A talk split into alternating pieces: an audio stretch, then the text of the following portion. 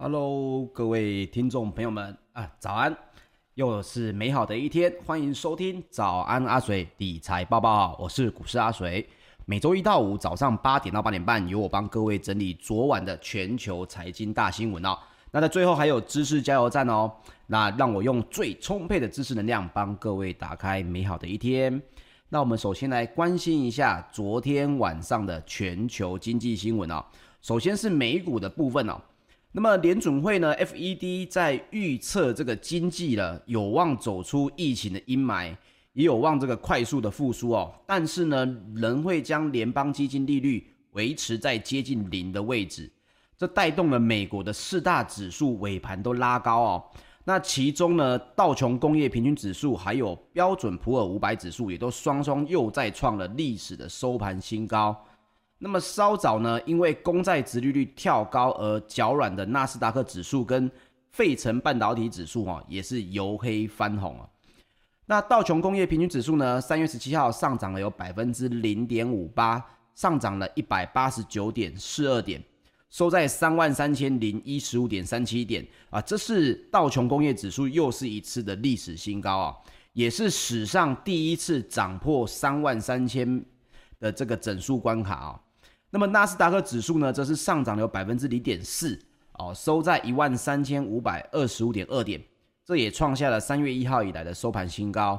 至于标准普尔五百的指数，则是上涨了百分之零点二九，啊，收在三千九百七十四点一二点，这也创下了历史新高。那么费城半导体指数呢，则是上涨了百分之一点二二，啊，创下了三月一号以来的收盘新高。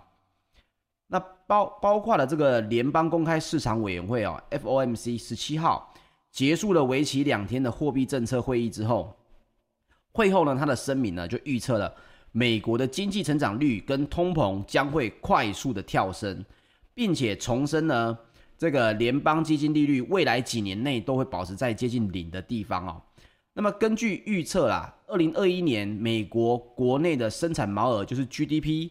有望成长百分之六点五，那之后呢，会于未来的几年降温，核心的通膨预计也会上修，所以 FOMC 预测二零二一年这个有一个指数哈，叫做核心个人消费支出平减指数，将会成长百分之二点二。那核心 PCE 呢，也是 FED 最关注的通膨指标之一。来，我们讲到 PCE 又是什么一个专有名词啊？这新闻常常出现，我们很多人。第一次听过的哦，可能你之前有听过，PCE 其实它是叫做个人消费支出平减指数，这英文说已经很长了哦，英文叫做 CTP-IPCE，然后它又在缩写，缩写成为叫做 PCE 哦。那这个 PCE 是什么东西呢？它其实是美国商务部经济分析局所最先推出的一个指标。那他在二零零二年的时候呢，就被美联储的决策机构，就是 FOMC，我们一直在提到的这个机构啊，联邦公开市场委员会哦，采纳为衡量通货膨胀的一个主要指标。那各位应该会觉得有点奇怪啊，我听到的通通膨指标不是 CPI 吗？为什么是 PCE 呢？来，我们来解释一下这当中两个的不同哦。按照美联储的说法。PCE 之所以优于 CPI 啊，主要是因为他觉得它更能反映事实，所以说消费者的消费习惯呢，应该是会跟着商品跟服务价格的变化而变化。什么意思呢？P CPI 追踪的是固定的这个商品跟固定的这个服务，就就是说你把整个篮子啊，你就是定好了，我去观察这几样商品的价格变化。那 PCE 呢，则是提供了，诶，不一定啊。他如果不买这个东西的时候，他有没有可能支出在别的产品上面？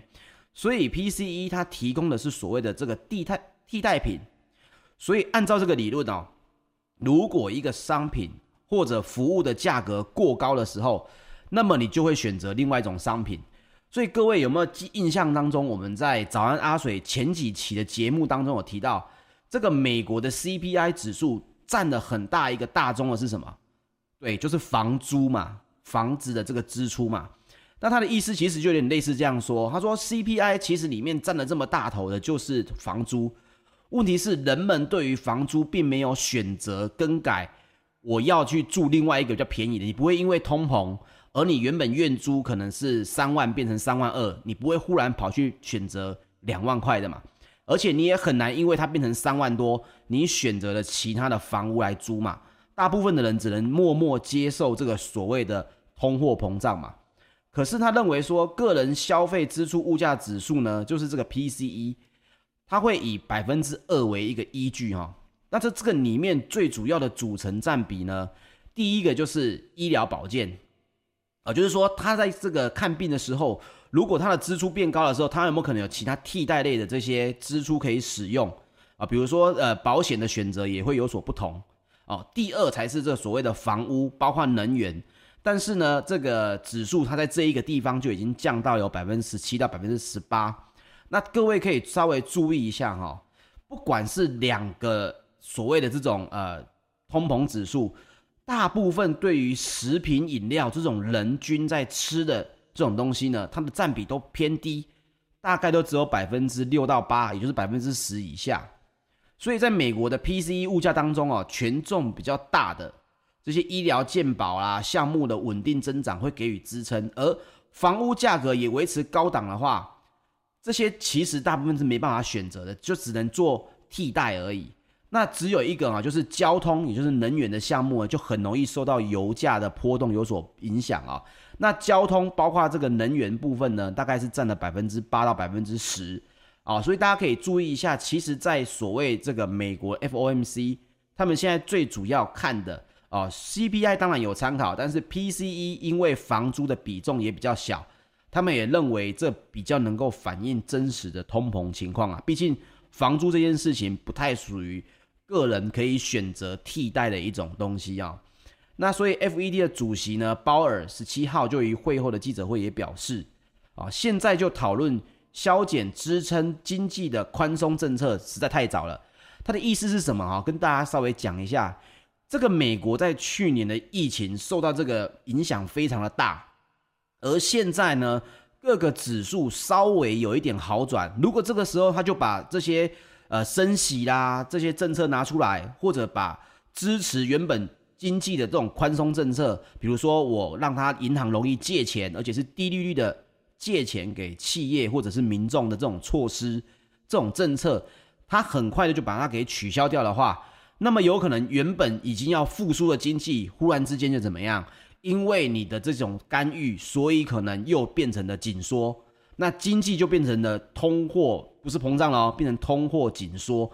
那么对于已经受伤害的，大家已经躲，已经封城了，这个经济已经是紧缩状态了，他们就不希望这种情况又再继续哦。他们当然会希望稍微受一点膨胀，呃，通货膨胀的影响。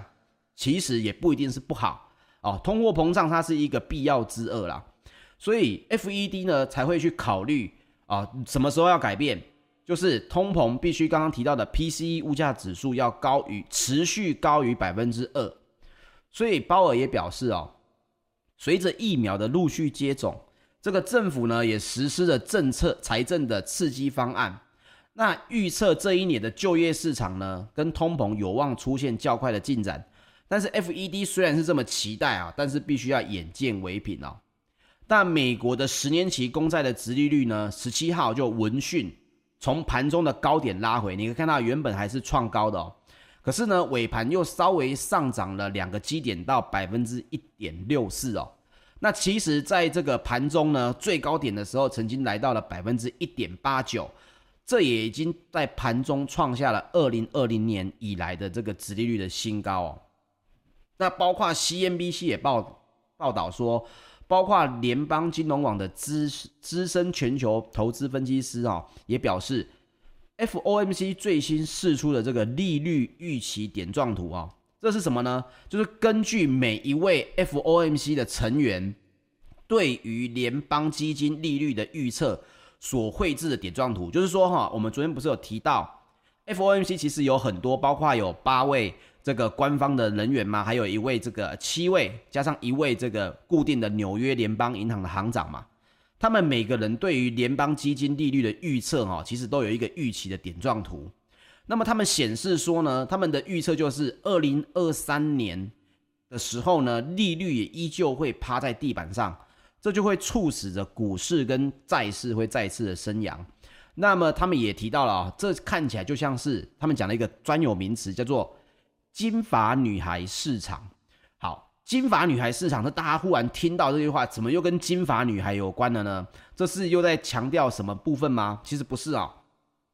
金发女孩经济呢，它指的是某一个经济体内呢，它高成长跟低通膨可以同时并存啊，就是说经济它在成长的时候，其实理论上是会带来高通膨的，但是在某个时间点内呢，经济的高成长它并不会让通膨急速的急速的跟上它，有可能通膨还是偏低，在这一个共存的时间点啊，利率可以保持在较低的经济状态。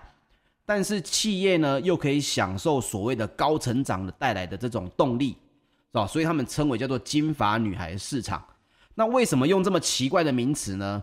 其实你可以去考考你的同事啊，大部分会不知道这个“金发女孩”啊。大家有没有听过这个三只小熊的故事？哦，不是三只小猪哦，是这个英国的作家罗伯特他所写的这个三只小熊的故事。他就讲到说，这个金发女孩啊，她不是进。跑去一个山上去采一些啊蘑菇啊什么的，不小心跑到了一个熊盖的一个屋子里面吗？那房子里面不是有三张床哦？熊爸爸、熊爸妈跟这个熊小孩，因为他们外出还没有回来嘛，所以金发女孩呢就把厨房里面各种好吃的东西全部一扫而光，而且还躺在这个熊的这个床上睡着了，对吧？直到有一天这三只熊回来的时候，诶，原来这三只熊。是主人呐、啊，这个时候金发女孩就被赶出去了嘛。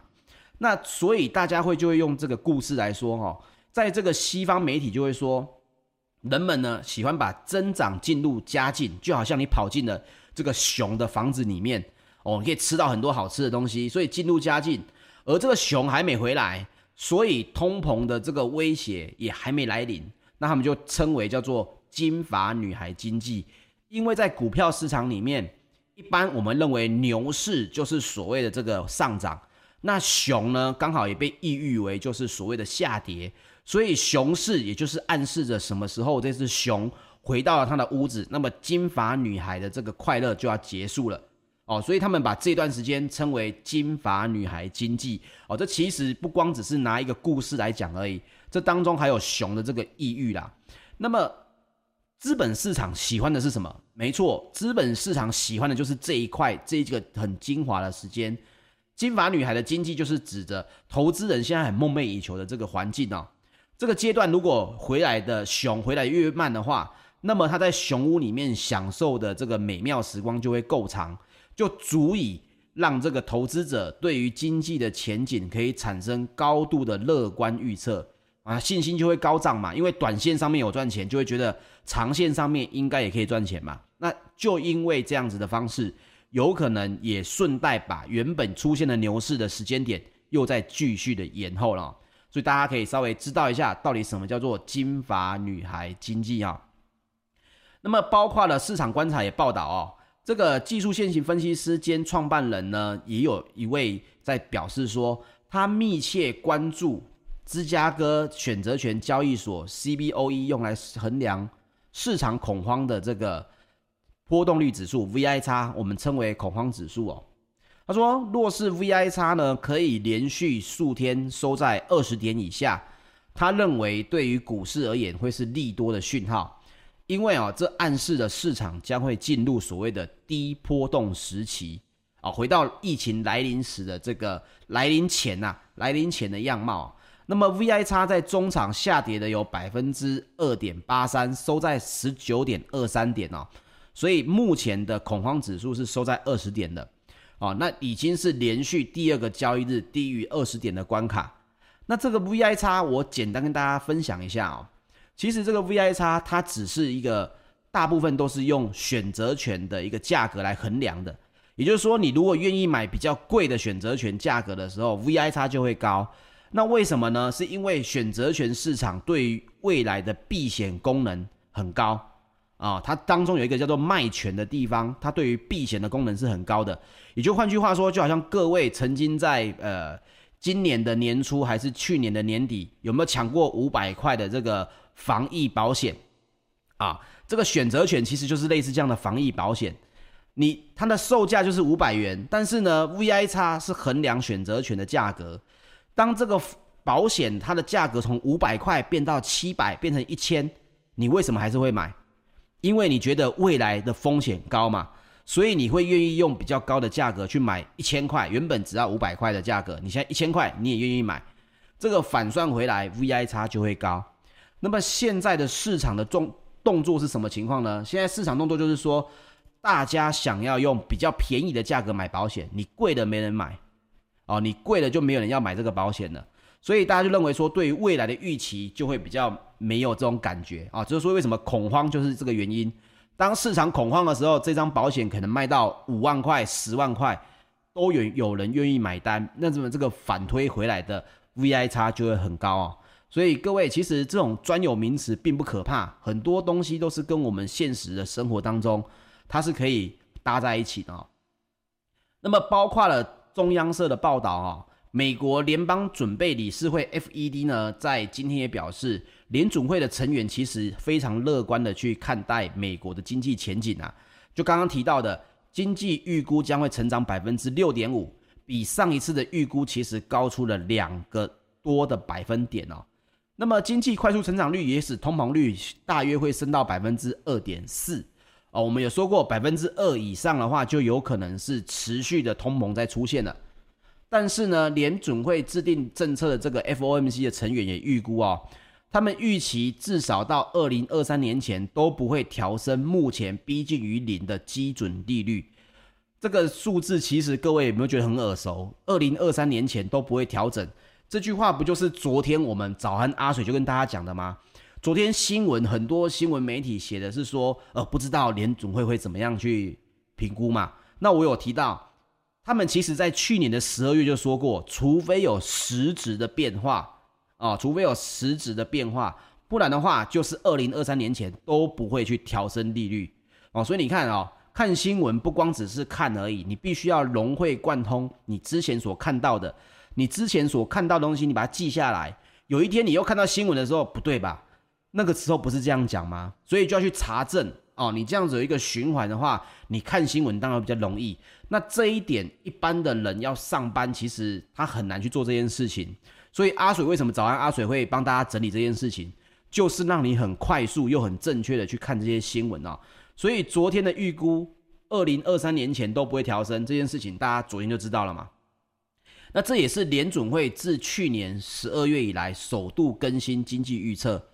显示了美国总统拜登在上周签署了一点九兆美元的振兴方案，以及国会去年年末通过的九千亿美元的援助措施之后，官员预期经济还是可以获得提振哦。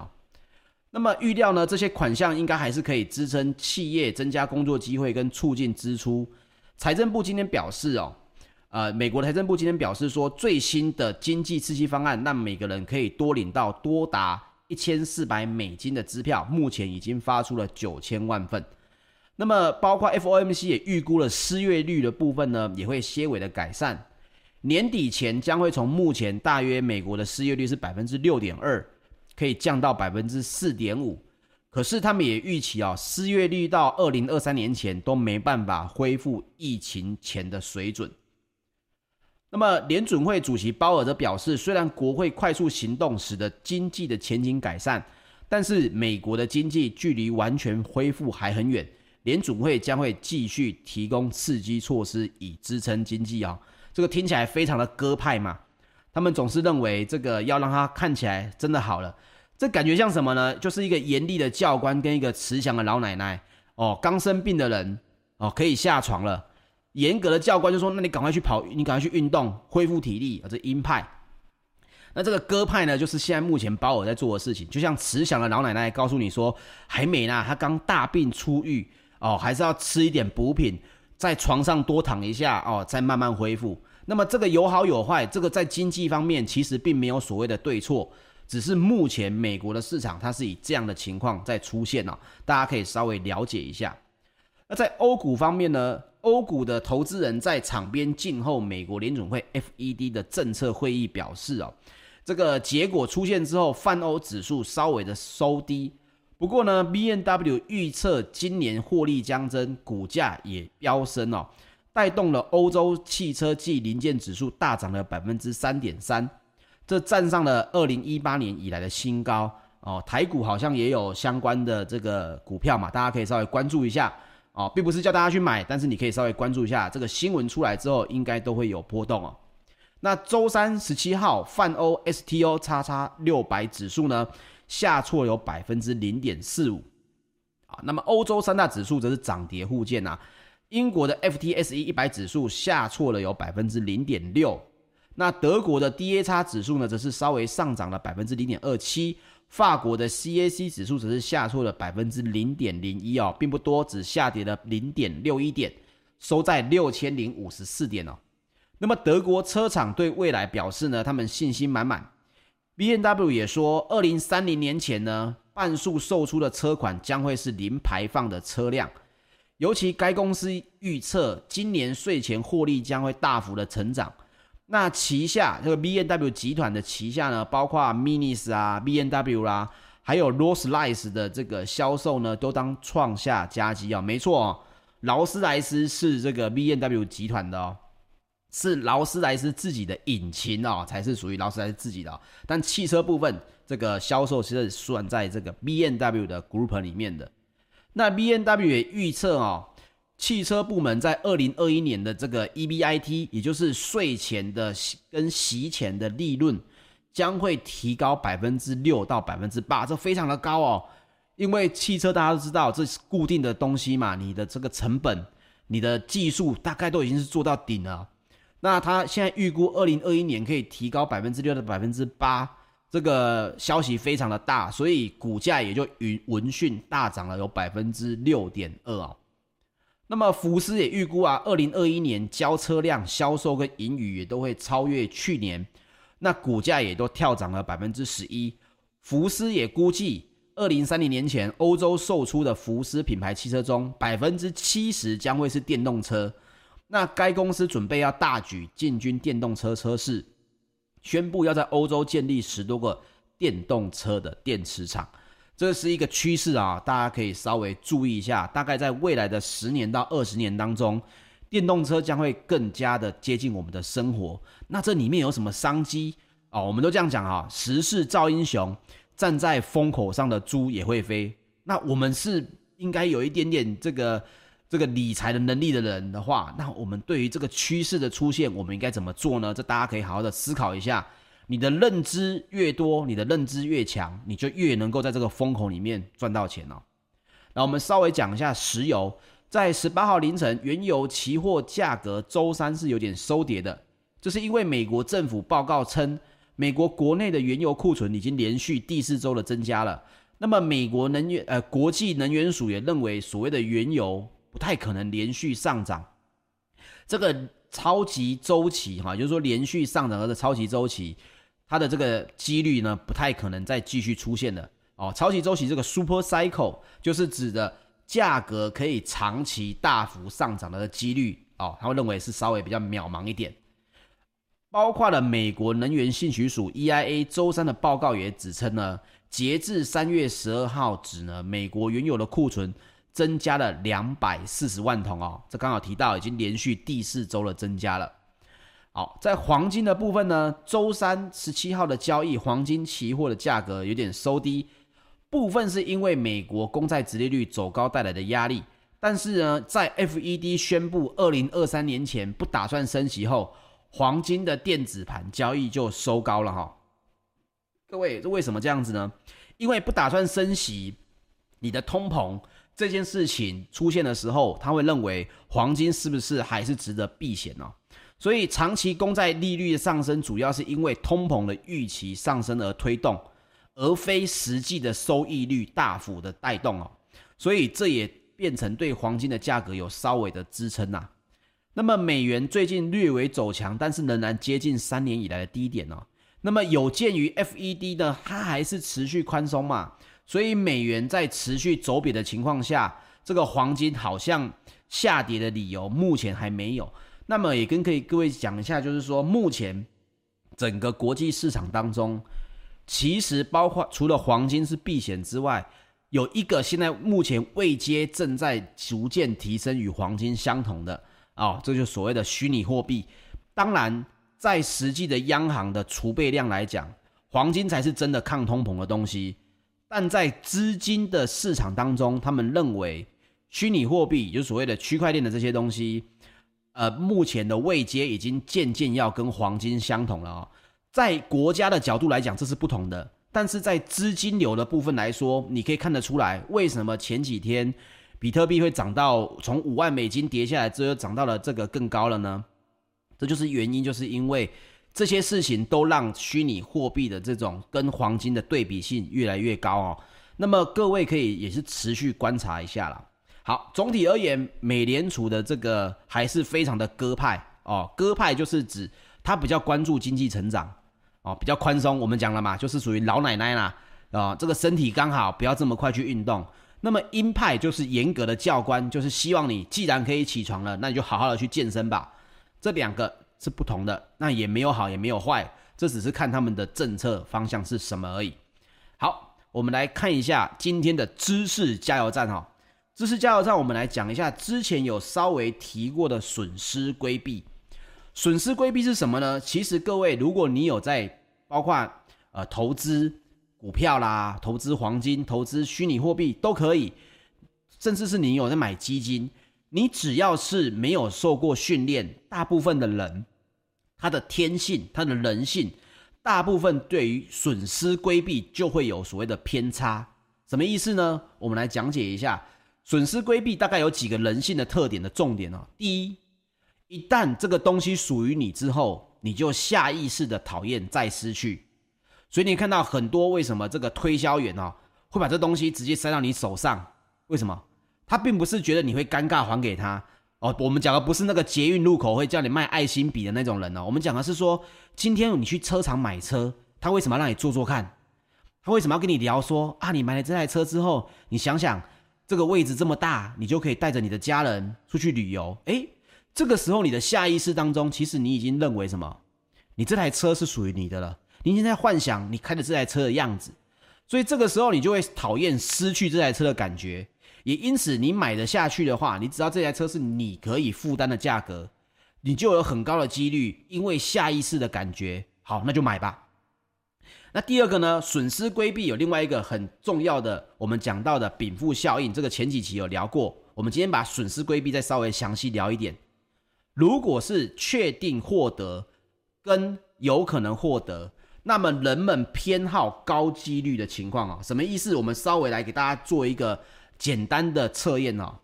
假设现在有两个选项，第一个是你选择 A 的话，一定哦百分之百哦，一定可以拿到二十五万。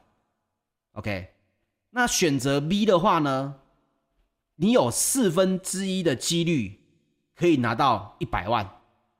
一个是百分之百拿到二十五万，一个是四分之一的几率拿到一百万。好，四分之一的几率其实不高，只有百分之二十五嘛。那么各位，这两个选项出来了，一个是百分之百拿到二十五万，一个是有百分之二十五的几率拿到一百万。也就是说，你玩四次有三次会全部都什么东西都没拿到。那各位，你在选择上面你会选择什么？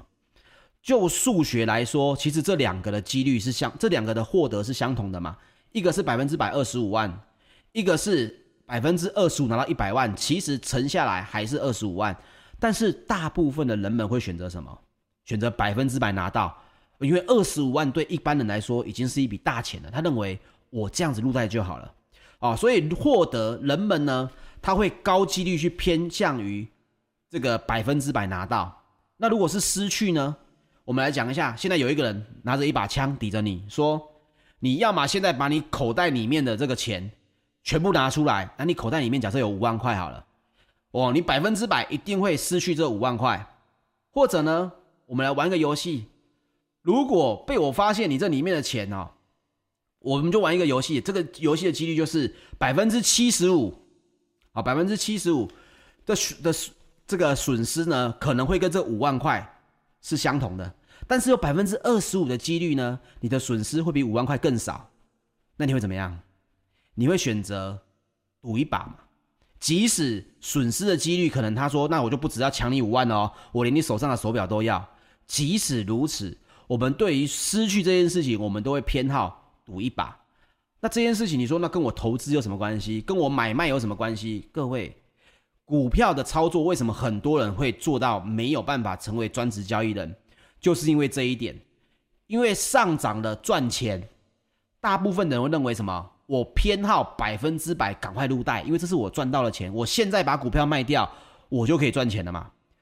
那你会去等一年后吗？可能一年后会更高，但是你有可能会因此不想等。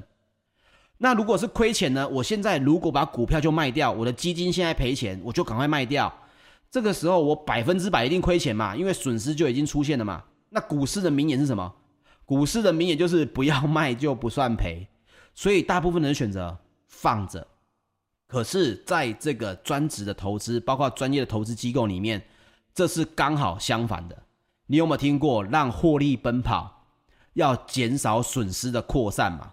哦，这两点其实就是一般的人在购买股票跟基金的时候，很容易出现的这个偏误啦。那这是人性，这并不是说哦，你比较有天分或没有天分，这是人性。如果你有，那你就把它修正；如果你没有，那你就非常适合再继续的精进。你在这个投资上面，就自然可以掌握到更好的这个投资的绩效啊。好，三十分钟非常的快啊。我们明天礼拜五一样会有早安阿水，明天早上八点啊，我们早上见，大家拜拜。